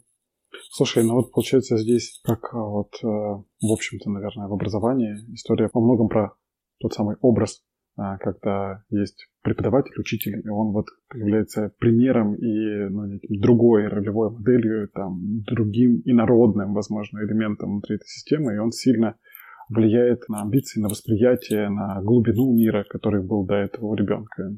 Абсолютно. И вот ну, сейчас же много разговоров про искусственный интеллект, и вообще, что такое сознание и как оно устроено. И сейчас общепринятое мнение, что вот отдельный человеческий мозг не является полноценным носителем сознания. Да, если ты вырастешь, условно говоря, в лесу э, или там, без контакта с другими людьми, то это сознание в тебе не проснется. Да, и сознание, во-первых, оно ну, вот распределено просто носители, да, 7 миллиардов таких, 8 уже носителей. Вот это сознание, оно, во-первых, не статично, да, его нельзя зарегистрировать в моменте. Да, это то, что, собственно, происходит. А второе, еще раз, мы просто ну, небольшие кусочки пазла большого, такого мирового. Вот. И с помощью наших учителей эти дети ну, вот, стали носителями и частью э, ну, гораздо большего сознания, чем э, были до того. Окей. А Слушай, Федор, а можно а, спрошу тебя теперь по поводу учителя или проекта, который ты перенес сюда, или вообще расскажи, чем вот здесь занимаешься в Центральной Азии, в Узбекистане конкретно. Да, с удовольствием, конечно. Ну вот, по-моему, я тоже говорил, что Узбекистан я выбрал абсолютно сознательно на карте мира как место, где мой предыдущий опыт, и как хедхантер, и как человек, запускавший учитель для России, может быть полезным. Вот. Эм, эм, и Узбекистан, страна, которая недавно открылась, страна очень молодая, мне кажется, тут половина населения моложе 24 лет, э, и понятно, что есть огромный дефицит всего, что бывает в образовании.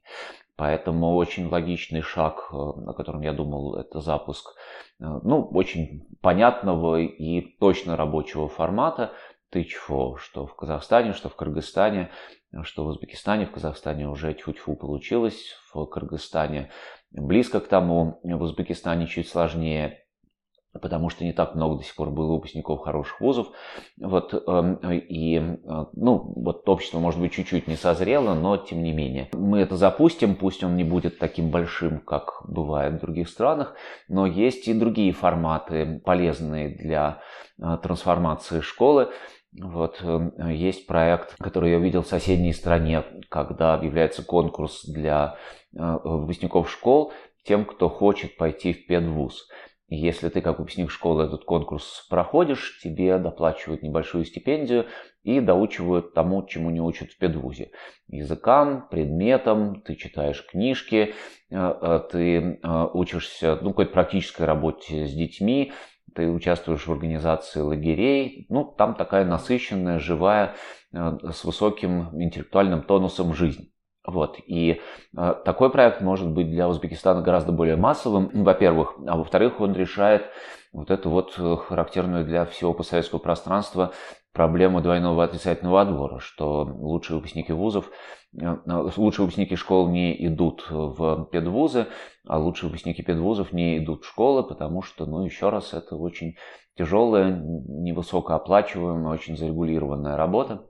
Вот, а с помощью вот этого проекта, о котором я говорил, и есть возможность в педвузы, они все потом идут в школу и ну, тоже эту школу начинают менять. Всего два формата, есть э, много других важных вещей. Я действительно побывал в школах в самых разных странах мира, и, и э, ну, начиная от каких-то э, мелких вещей до системных, мне кажется, что здесь а, а, может пригодиться. По крайней мере, я включен в большое количество обсуждений того, что должно стать с а, образованием школьным Узбекистана. А здесь как раз тебе видится значимый потенциал как раз из-за того, что очень молодое население и вот объем запроса потенциального здесь очень большой, поэтому там для тебя Узбекистан это ну, в том числе страна, где можно максимальное такую пользу, импакт э, произвести. Да-да, с одной стороны, понятно, что гигантская потребность, и от того, каким вырастет следующее поколение детей, зависит, может быть, и судьба э, Центральной Азии в том числе. Э, потому что понятно, что вон соседи, что Россия, что Турция, что Китай, что залив, вот кругом, в общем, такие довольно достаточно популистские режимы. И мне кажется, что то, что сейчас в мире происходит, это вот такая битва э, доброты с силой или сложности с простотой, э, э, популизма с попыткой как-то осмыслить происходящее и подружиться и разрушить наконец эти границы между государствами.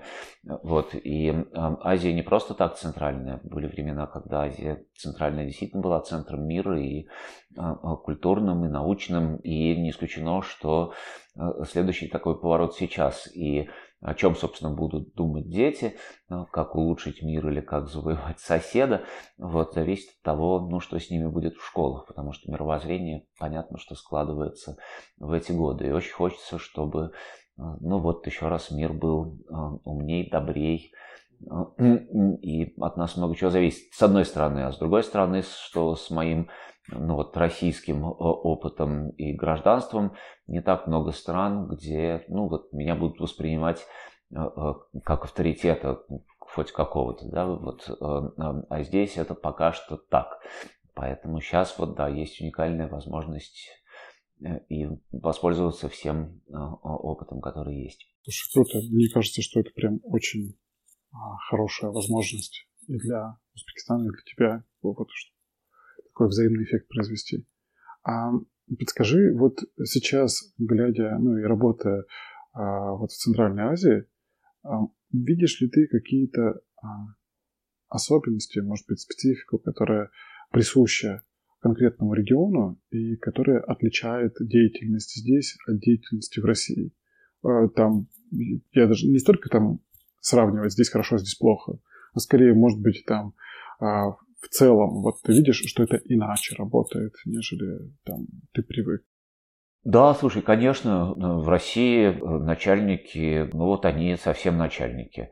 Это люди, которые считают, что все во всем понимают, э, до них трудно добраться. Но вот эта вертикаль дает себя знать. Там, в общем, э, ну, как-то не прорваться и для того, чтобы эта система функционировала, она действительно должна быть э, э, ну, какой-то очень э, послушный. Да, вот на местах инициативы нет, она не только не приветствуется, но и истребляется. Вот, а здесь везде все по-разному. Вот, например, ну вот там, если посмотришь на а, а, предыдущий опыт министров образования в Казахстане, как правило, это люди с хорошим западным образованием, люди, которые учились в хороших школах, и люди, у которых есть э, ну, вот, намерение а, сделать какой-то шаг в будущее. Не в прошлое, как, как в России, а именно в будущее. И ну вот у меня есть абсолютная ну, там, уверенность в том, что если у меня будет какое-то хорошее предложение или совет э, там, для образовательной системы любой из центральноазиатских стран, ну, трех, да, Кыргызстана, Казахстана и э, Узбекистана, я встречусь с министром, ну, там, в течение недели. Вот, и эта встреча будет продуктивной. Вот, э, в России это коренным образом не так. Дальше, ну, понятно, что есть огромная разница. Казахстан занимается усовершенствованием своей образовательной системы школьной э, с начала 90-х. Там открылось огромное количество супершкол, казахско-турецкий лицей, назарбаевские школы, физмат и, и много чего еще. И э, Казахстан тратит на образование больше 6% ВВП. И там ну, очень много чего происходит. То есть вот люди, с которыми я уже подружился из образования, действительно верят, что все их усилия, эм, они будут работать долго, они не напрасны. У предпринимателей Казахстана есть привычка э, помогать каким-то образовательным проектам, причем это в традиции, вот то, что я слышал. И э, у меня есть э, ну, вот, очень хорошие какие-то ожидания от того, что будет со школами в Казахстане. В Кыргызстане я был меньше, и там э, история такая, что э, ну вот там роль государства в происходящем гораздо меньше, чем в э, окрестных странах. 35 премьер-министров за 30 лет и, и так далее, и люди уже, ну, в общем, ничего, ни хорошего, ни плохого от государства не ждут. Поэтому там много каких-то локальных социальных инициатив, в том числе Э, касающихся и школы, и, и э, Кыргызстан, понятно, страна не такая богатая, как Казахстан и э, Узбекистан. Я думаю, что мы там запустимся, но нужно будет искать какую-то помощь, наверное, извне. Вот, то есть есть свои плюсы, гораздо более ну, такое активное население, больше активистов. Я думаю, что не так сложно будет набрать учителей, сложнее будет найти денег. Вот. А Узбекистан, он уже открылся только 6 лет назад. Вот, и э, в расчете, там, не знаю, ВВП на, э, на ребенка я думаю, что ну, эти цифры просто небольшие, что на эти небольшие деньги можно сделать хорошего образования, в общем, вопрос. Страна богатая, но еще раз очень много детей. Вот, вот эти вот годы и, и изоляции, и такого жесткого патернализма, ну, конечно же, сказались. Э, э, например, вот когда я искал э, руководителя потенциального Тычфо Узбекистана, столкнулся с тем, что люди в возрасте от 25 до 45 в абсолютном большинстве случаев категорически не верят в своей способность на что-нибудь повлиять. Да, вот они такие вот сказали, сделал, там, получил. Э, э, вот, а такого, чтобы вот как-то э, что-то сделать самому, это прям единичные случаи. Поэтому, ну, есть надежда, что с нашей помощью люди начнут возвращаться из других стран. Вот. Но, с другой стороны, все равно много сильных людей, в том числе людей старше 45, Э, э, и я познакомился уже с частными школами, их много хороших, и удивительно, но эти школы живут, в общем, э, в единой какой-то повестке и больше делают вместе, чем конкурируют. То есть вместе скидываются и привозят сюда каких-то интересных людей со всего мира, вместе ездят в Европу и Азию смотреть, как там устроено образование. В общем, такое ощущение, что Э, у членов ассоциации частных школ есть какое-то общее дело, скорее, чем собственное. Это, конечно, заслуга Феруза Наримановны э, во многом. Так что э, понятно, что еще раз, ну вот там есть несколько таких сил, притягивающих к себе, да, вот там есть азиатская модель, там есть Россия, с которой до сих пор очень много связей, вот там есть европейское влияние, американское, я имею в виду именно на школьное образование, Многие люди э, съездили э, в Саудовскую Аравию э, на хадж и теперь считают, что главная задача научить детей арабскому языку, чтобы знали Коран наизусть. Вот, нет ничего плохого, с моей точки зрения, в знании Корана в оригинале, но этого мало в современном мире. Здесь очень много всего понамешано, куда это все вырулит неизвестно. Вот. Но еще раз э, хочется, чтобы было больше во всем этом. Скажи, пожалуйста, а э, есть ли что-то еще, вот, что хотел бы ты подсветить конкретно в а, разговоре про твою деятельность вот сейчас а, здесь, в Узбекистане или, может быть, в Центральной Азии в целом? Слушай, ну смотри, после 7 лет занятия образованием у меня есть достаточно четкое представление о том, что такое хорошая школа. Вот, и Встречаясь сейчас с людьми э, из бизнеса, образования, частных школ, там, государства, и э, мне кажется, что э, ну вот там, если мы договоримся об этих главных вещах, да, вот там цель такая, да, что школа это не только знания, но и самоопределение, когнитивные навыки, то есть способность думать, анализировать, обобщать, делать вывод, представлять эту информацию, да, вот то, что называется навыками успеха, да, уверенность в себе, без которой никуда, да, вот воля, а, любознательность, э, ну вот такие вот вещи. По пальцам пересчитать очень понятно, и по этому поводу э, согласовано все прогрессивное педагогическое сообщество, вот с кем не поговори, от Канады до Новой Зеландии, знаешь, там от Японии до Чили, да, мы уже поняли, что хорошая школа должна давать, у нас есть образцы, примеры того, что это получается, не с тщательно отобранными детьми, а с детьми, которые попали в школу по лотерее, вот мои любимые Summit Public Schools, например, да, их пока не очень много, там несколько десятков, да, но у них этот результат получается. Мои дети ходят в школу в Австралии, как мы говорили, да, им туда нравится ходить, и кажется, что все, чем они занимаются, э, э, ну, как-то, по крайней мере, осмысленно. Э, тот же хороший пример Австралии, может быть, я говорил, я сейчас не помню, но там шесть штатов, есть единый национальный экзамен, и штаты соревнуются друг с другом э, в том, как результаты лучше достичь. Да? Они свободны в том, чтобы составлять э, ну, содержание образования, это что называется словом куррикулум. Вот. И есть чему поучиться, и есть вокруг чего, ну, собственно, там строить этот самый консенсус да, педагогического сообщества, государства, как очень важного актора, да, и родительского сообщества, чего хотим своим детям, да, вот чтобы какие они были. И если мы про эти несколько важных вещей здесь внутри сможем договориться, то это будет ну, принципиально другое поколение. Гораздо более успешное, счастливое, доброе, ну вот то, то, то, чего хочется. Вот. И ну вот моя местная жизнь проходит и в разговорах про это, и в попытках как-то это все э, э, институциализировать.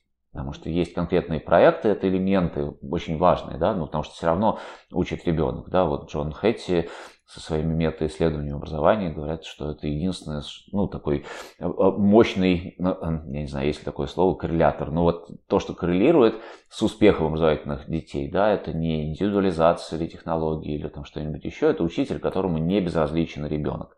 Поэтому какие будут учителя в школах Узбекистана, это бесконечно важно. А, там два проекта, о которых я говорил, учитель для Узбекистана, это боковой вход, возможность прийти учителям тем, у кого нет педагогического образования. А, проект э, Муалем, э, Мугалим э, по-казахски, это возможность привлечь в педвузы, в педобразование людей массовые из школ мощных. Угу. А, да, ты проговорил, что а, два проекта, вот, собственно, ну, наверное, финалил уже мысли про то, что а, там договориться о консенсусе. И вот два проекта. Один это Teach4, а, и второй по привлечению а, студентов в педвузы. Причем межстраново договориться. Вот это, мне кажется, очень важно. Ну, вот, э, я говорил про то, что важный элемент образовательной программы ТИЧФО – это вот этот буткэмп пятинедельный летний. Мы хотим его сделать тремя странами, если мы запустимся. И много-много-много других. Хочется, чтобы учителя ездили из страны в страну. Ну, у меня есть много таких ну, там, фантазий, навряд ли реализуемых. Например, чтобы э, образовательные результаты, э, например, Узбекистана оценивали там, люди из Казахстана и наоборот. Или создать какой-то совместный экспертный совет. Ну, потому что очень много, может быть, мне кажется, ну, каких-то взаимодополняющих э, инициатив и ресурсов. Да? Там у кого-то больше там, возможно, управленцев, у кого-то учителей, у кого-то там, технологий, у кого-то денег. Но вот э, ну, есть чем друг друга дополнить. Вот. И вот это вот ощущение, что мы ну, как-то вместе строим, ну, супер важное. Да? Глядишь, и не будет межстрановых конфликтов здесь. Глядишь, отменят этот визовый дурацкий режим, и можно будет ездить из страны в страну э, как-то уже это без погранконтроля. Ну вот всякие какие-то такие э, э, хорошие штуки. Немножко уйду в сторону. Просто сейчас, когда говоришь про разные школы в разных странах и про разные системы, мне видится преступным не копнуть в эту сторону и не поспрашивать тебя а и как отца шестерых детей, и как человека такого искренне вовлеченного в образование, о твоем неком верхнеуровневом взгляде а, на а, школы и системы образования в разных странах. А, задам его в такой практичной плоскости. Если бы ты был хотел отправить своего ребенка в какую-то школу, и перед тобой был бы не конкретный город, а весь мир. И вот ты куда-то в любую из школ мог его отправить, то как бы ты подходил к этому вопросу? На что бы ты смотрел? Как бы ты вообще сравнивал это все? Можно ли их сравнивать? Э, разные школы в разных странах и насколько принципиально отличие? Я был в школах, мне кажется, в 15 странах мира.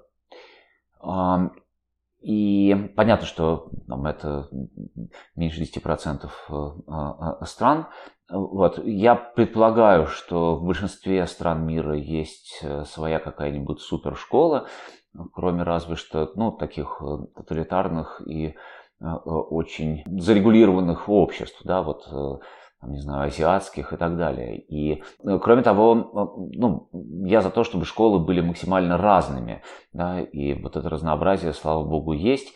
Вот, как, ну, вот с этими нашими учителями, то, что я тебе рассказывал, да, когда мы их собрали, выпускников, и я сказал, что никогда не видел столько разных людей в одном месте, вот то же самое и со школами. Вот, и там, если говорить про, ну, вот как-то вот там модель, там, Сингапур versus Финляндия, Сингапур это четко там, отрегулированность всего, а Финляндия это учительская автономия и школьная автономия и так далее, то мне лично ближе модель финская. Но э, еще раз мы понимаем, что ну, вот дети очень разные, у них разная предрасположенность, разная скорость развития психологического, ментального и так далее. Да, вот у них могут получаться разные вещи, поэтому ну, вот, выбрать школу, где вот эта индивидуальность может учитываться с одной стороны, а с другой стороны, ну вот тот образовательный результат, о котором я говорил, вот чтобы ребенок ну, вышел из школы с пониманием, какую жизнь он хочет строить, чего хочет добиться, какие для этого нужны инструменты. Вот э, самая близкая мне модель – это э, Summit Public Schools, о которых я говорил, они э, в Калифорнии. Вот. Но в том же, кстати говоря, в тех же Summit Public Schools из 10 месяцев учебы два у них отводятся на так называемую экспедицию, когда школы, например, меняются классами. У тебя есть возможность ну, просто поучиться в другой школе.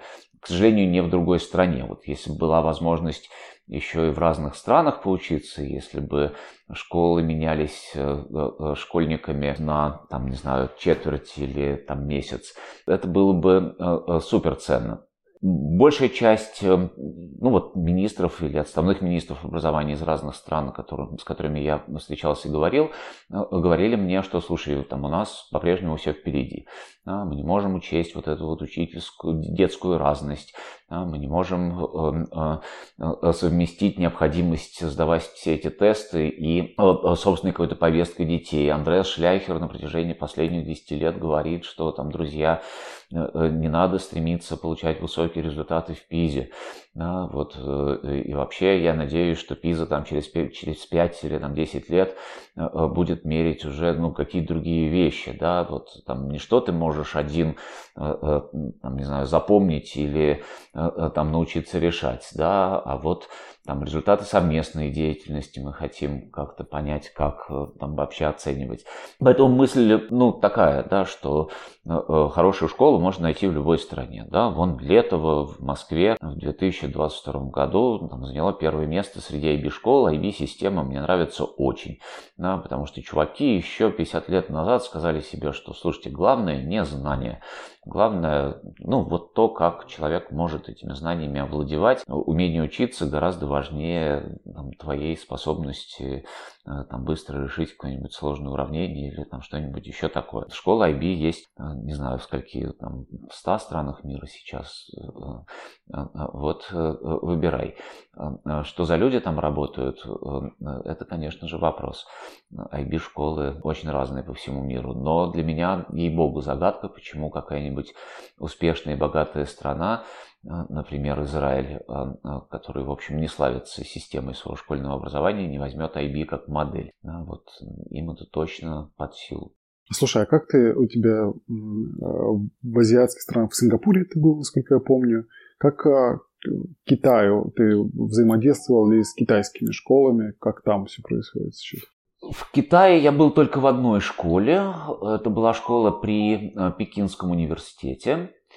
А, там была достаточно прогрессивный директор, мы с ней поговорили хорошо, и, ну, мне кажется, что у меня наметанный глаз на директоров. В общем, эта женщина а, а, ну, хорошо понимала про управление школой и, что нужно давать детям, и говорила очень правильные вещи, но при этом дети там ходили рядами в затылок друг к другу, и видно было, как они реагируют на слова учителей. В общем, там точно муштра э, такая палочная дисциплина, причем при том, что в этой школе, я так понимаю, что все-таки учились э, э, люди, ну, дети каких-то высокопоставленных людей и дипломатов в том числе. Уж если в такой школе все настолько строго, то как вообще в других? Но я думаю, что, ну, даже я уверен в том, что Э, э, китайская модель это все-таки ну, вот подготовка следующей ступеньки, а не э, сама жизнь. То есть очень все строго, четко, соревновательно, бесконечно. Вот баллы, скоринги, тесты, постоянное наблюдение за тем, ну вот, что и как ты делаешь от физкультуры и музыки до там, математики и языков. Мне эта модель, конечно же, не симпатична. А вот э, крамольный вопрос э, задам а, на тему разных школ. А что будет, если, в принципе, э, я как родитель забью школу для своего ребенка. То есть же куча всяких а, инструментов для компиляции там разных контентных знаний, вот предметных знаний. Вот что потеряет ребенок, если он будет, не знаю, заниматься спортом, ездить в лагеря, там, заниматься какими-то интересными ему штуками. А где здесь основные риски, на твой взгляд, если они? Есть эм, мне кажется, три важных вещи, эм, э, которые ты можешь упустить. У меня эм, двое из трех старших э, детей учились как раз на семейном образовании.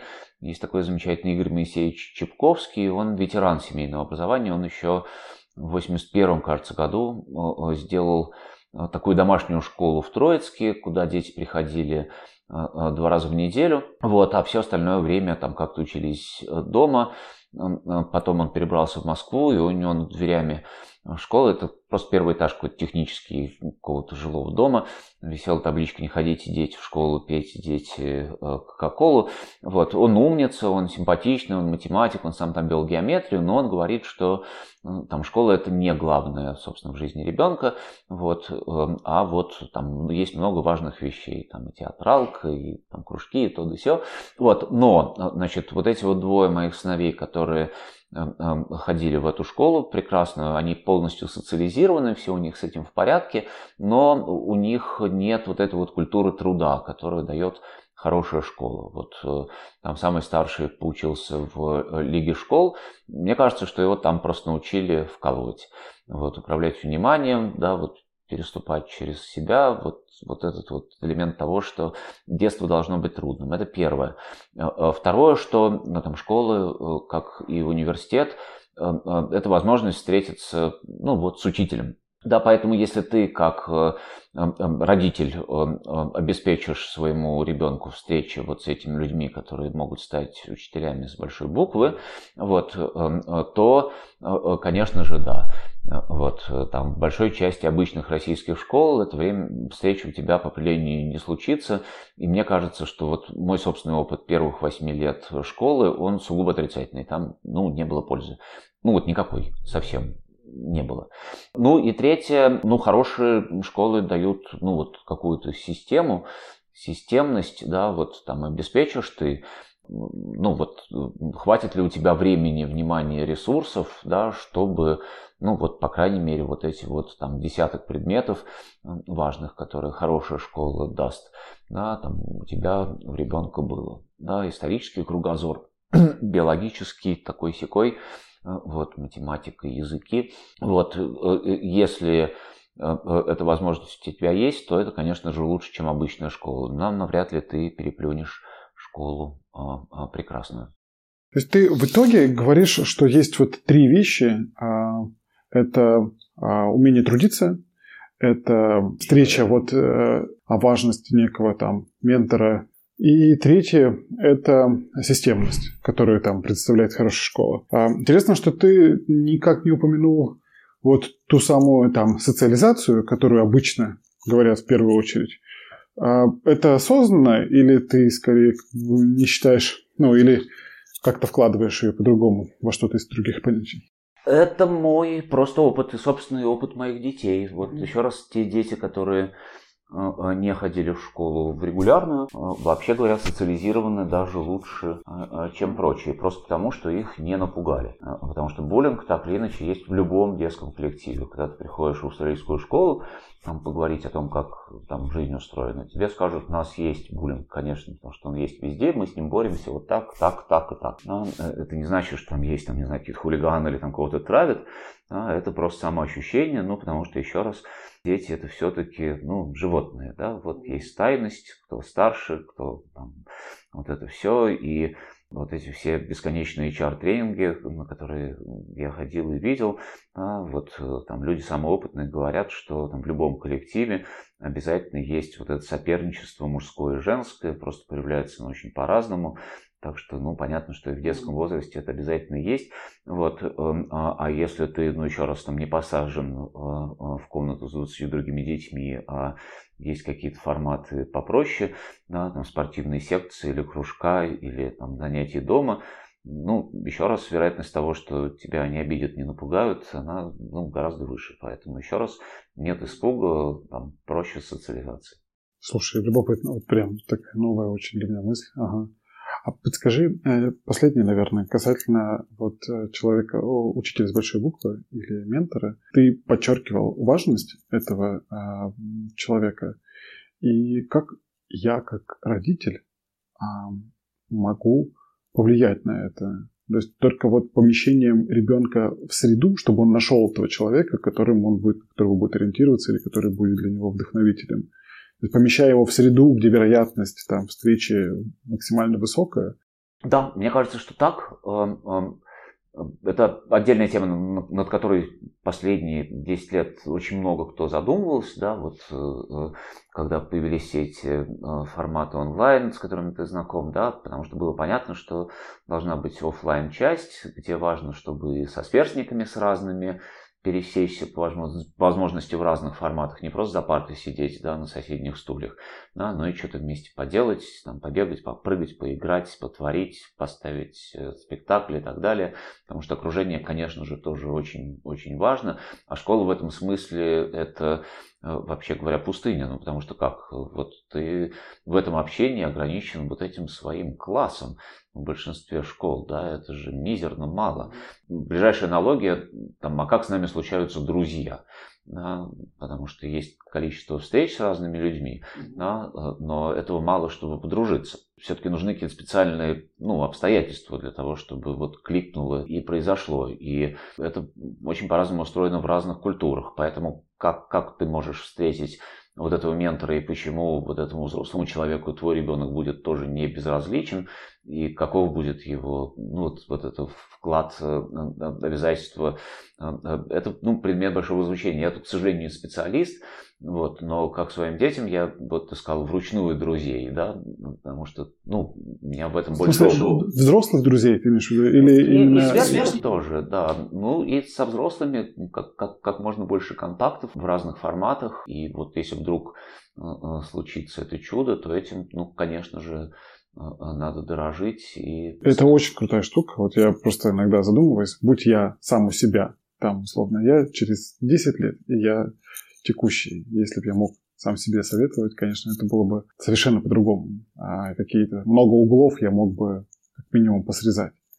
Поэтому вот этот институт наставничества какой-то, особенно если он такой сам складывается, а не искусственно, вообще красота.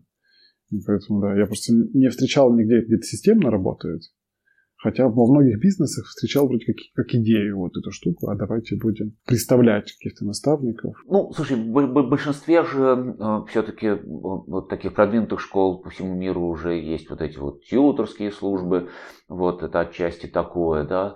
Э, вот я не знаю, там перераспределяются дети между взрослыми, или просто взрослые сразу назначаются, или можно поменять себе тьютера, наверняка в продвинутых можно. Ну, то есть вот эта вот попытка найти а, там, взрослого, которому ты будешь интересен, не безразличен, и который ну, про тебя поймет, вот, как, как система где-то наверняка уже работает. Вот, не знаю где. А, а, вот, как быть, если ты, у тебя ребенок учится дома, ну, то же самое, чего, там, спортивная секция, там, кружок, э, всякие разные форматы. Глядишь, кликнет. Круто.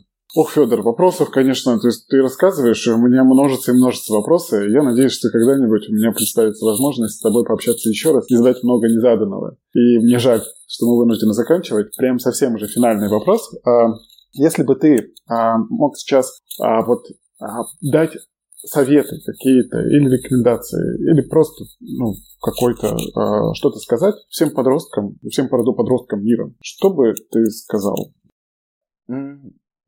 Да я бы не сказал, я бы спросил, э, э, я бы спросил, вот в каком мире им хотелось бы жить лет через 20, вот, и какой мир они хотели бы э, построить для своих детей и внуков, потому что, ну, вот именно они этот мир будут строить, вот, и то, какой мир получится, зависит исключительно от них. Вот мне хочется, чтобы они это очень хорошо понимали.